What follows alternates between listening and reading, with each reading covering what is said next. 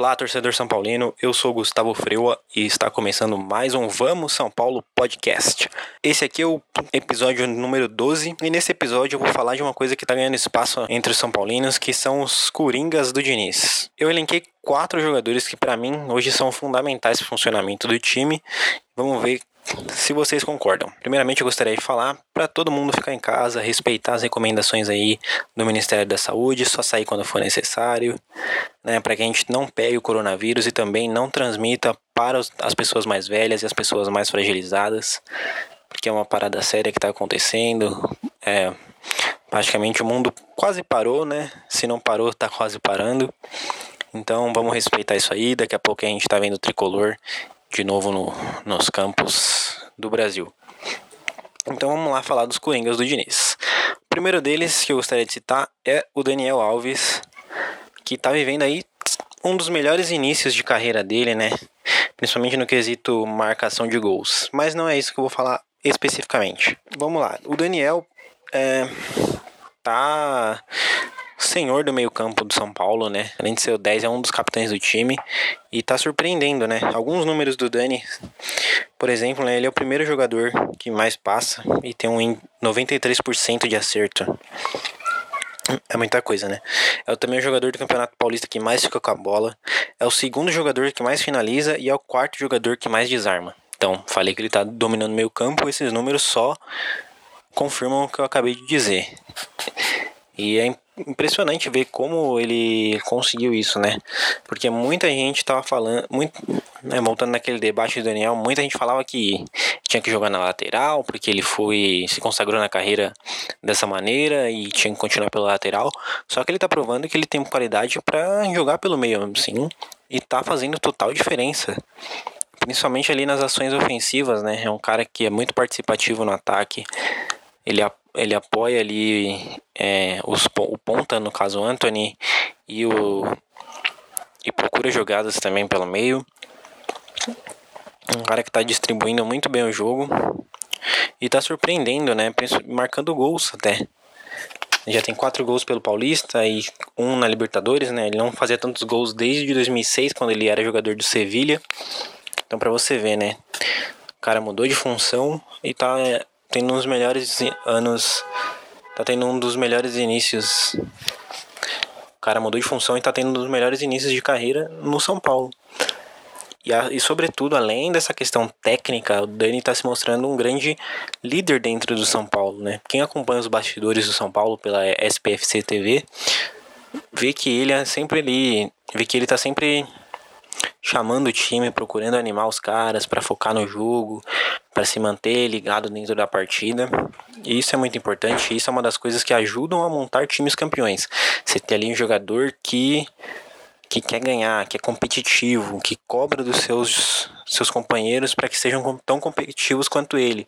Isso é uma coisa muito importante, né? Uma figura de líder, embora ele nem sempre seja o capitão, porque a faixa de capitão é mais um símbolo do que qualquer coisa, né? O que vale mais são as atitudes e o Dani tá sendo um cara de muita atitude dentro do São Paulo.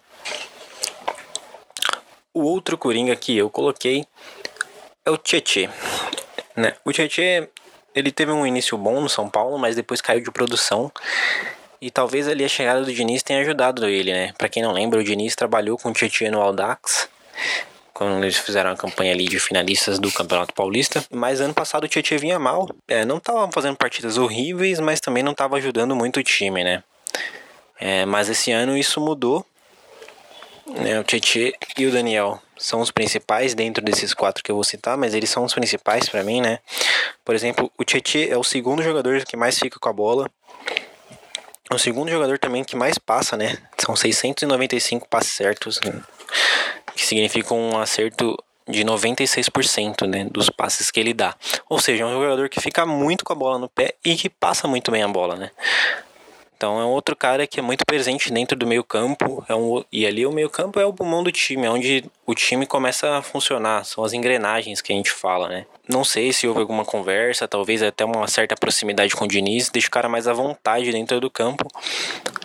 E hoje o Tietchan é um cara muito participativo, né? Se você observar. E ele é muito importante ali, não no, num passe decisivo para finalização, mas é um cara ali que constrói a jogada, né? Quem vem buscar a bola da nossa defesa com Volpe, Arboleda e Bruno Alves e dar essa vazão para o time começar a construir as jogadas a partir do meio de campo. Eu até achava que o Lisieiro no começo do ano, né, quando a gente não tinha voltado, até achava que o Lisieiro seria esse cara, mas é, o Lisieiro tá jogando mal, a exemplo, a, diferentemente de outros jogadores.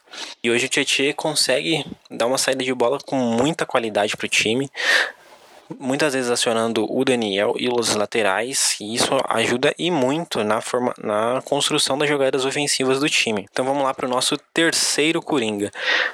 Igor Gomes. O Igor estava com a seleção olímpica, acabou ajudando a classificar o time para as Olimpíadas, que a gente não sabe mais se vai ser em 2020, mas o Brasil já tem sua vaga garantida e o Igor ajudou nisso. Perdeu ali as primeiras seis partidas do ano e mostrou o que todo mundo já imaginava, né? E, por exemplo, o Cuca não teve muita coragem de fazer, que ele é hoje é mais importante que o Hernanes dentro do time, né? Não historicamente, mas de qualidade técnica, né? Hoje o Igor oferece muito mais do que o Hernanes, que disputa a posição com ele. E o Diniz soube reparar isso, né?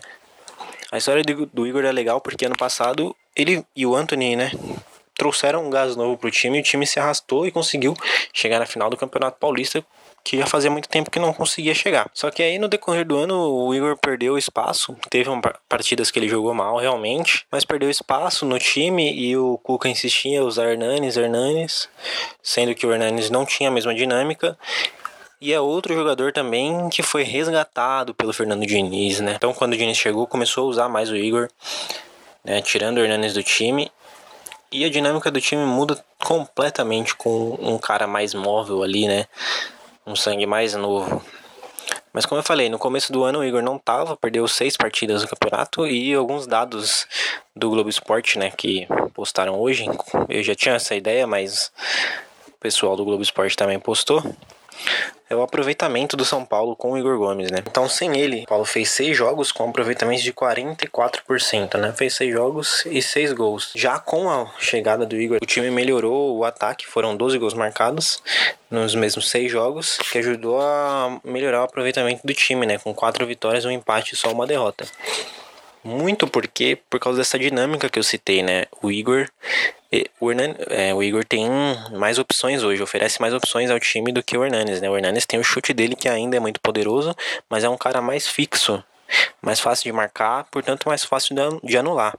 E o Igor não, o Igor tá toda hora em movimento, toda hora buscando o Vitor Bueno é, e o Antônio nas pontas, toda hora trabalhando com o Daniel Alves. E é um menino que ele tem um passe muito bom, acho que vai melhorar muito, né? Esperamos que ele fique mais tempo, né? Pelo menos mais um, dois anos, acho difícil, mas é, seria interessante que ele ficasse mais tempo no São Paulo, porque é, acredito que ele vai aprimorar muito mais. Não, não sei se vai ser um craque, mas parece que vai ser um meio de campo Parece que vai ser um meio campo muito bom, que apoia muito os seus atacantes. Porém, o Igor também tem uma coisa a melhorar. Ele mesmo citou em entrevista, né? Que é a questão da finalização. É, ainda finaliza muito mal, mas, como eu falei, é uma coisa de evoluir. E ele parece ser um jogador bem dedicado, bem sério. E certamente ali ele vai melhorar a questão dos passes e principalmente da finalização. Como eu falei, né? Tietchan, Daniel Alves e Igor Gomes são os mais importantes. Para mim, eles são quem mantém esse ataque do São Paulo vivo. São Paulo é o time que mais finaliza no campeonato, né? Então é muito por causa desse meio campo. Lógico que os laterais, os pontas, os atacantes ajudam, mas é esse meio campo que faz a engrenagem do São Paulo funcionar. Isso tudo passa por Daniel Alves, Tietchan e Igor Gomes. E agora o quarto Coringa, ele tá lá na ponta de tudo isso, que é o Alexandre Pato.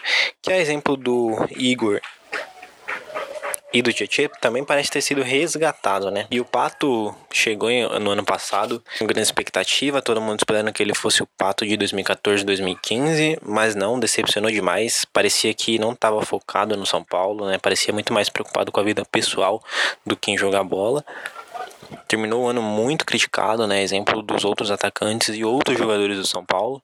E também começou 2020 muito criticado, né? No começo ele fez, fez partidas ruins, foi banco, realmente não estava jogando bem. Mas a gente via que o que saía nos sites e noticiários era de que o Fernando Diniz gostava muito dele, sempre buscava orientar ele melhor, sempre conversando. E parece que isso realmente funcionou, né?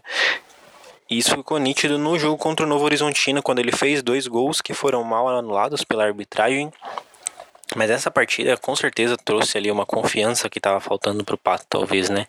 E desde então, ele é um cara muito participativo. Ainda precisa melhorar a finalização, mas é o time todo. Um cara e é um cara muito participativo que busca o ataque toda hora, né? Dá trabalho para zagueiro, dá trabalho para o goleiro. Não é mais aquele pato desligado que a gente estava vendo em 2019. E ele também é muito municiado por esse meio campo ativo que eu falei que o São Paulo tem. É, pelo menos a gente terminou essa parada. Pelo menos a gente chegou até aqui antes dessa parada por causa do coronavírus com o Pato é, aparecendo muito no ataque, tentando gols, é, realmente preocupando a defesa adversária, que é algo importante. É, a questão da finalização é algo que precisa melhorar, né? O time inteiro é um time que cria muitos, muitas oportunidades, mas não consegue aproveitar todas, né? Já poderia ter um ataque bem melhor, mas é algo que eu tô muito confiante que vai acontecer, né? Parece que o Diniz está realmente conseguindo trazer os jogadores pro lado dele e não só em questões pessoais, mas mas conseguindo aprimorar tecnicamente esses jogadores, né? Caso de Tietê, Igor Gomes e Pato, trazendo confiança para os caras e é assim, aos poucos que vai se construindo um elenco. Não vou dizer para ser campeão, mas um elenco competitivo, né? Eu acredito que o São Paulo consiga competir se mantivermos é, esse time com esse pensamento. A gente já sabe que vai perder o Anthony pro, até o fim do ano, mas a gente já tem uma defesa muito sólida com, Al, com Bruno Alves, Arboleda e Volpe. Agora nós temos um meio campo muito ativo e um ataque que está começando a entrar no trilho. Então a gente consegue ver que o São Paulo tem, tem um horizonte bom é, para buscar. E eu acredito que vai acabar acontecendo. Então é isso aí. Esse foi o 12 episódio do Vamos São Paulo Podcast. Siga no Spotify. É, siga a página do, no Instagram também, né? Vamos São Paulo Podcast. Siga meu perfil pessoal, Gustavo Freua. E é isso aí, vamos São Paulo.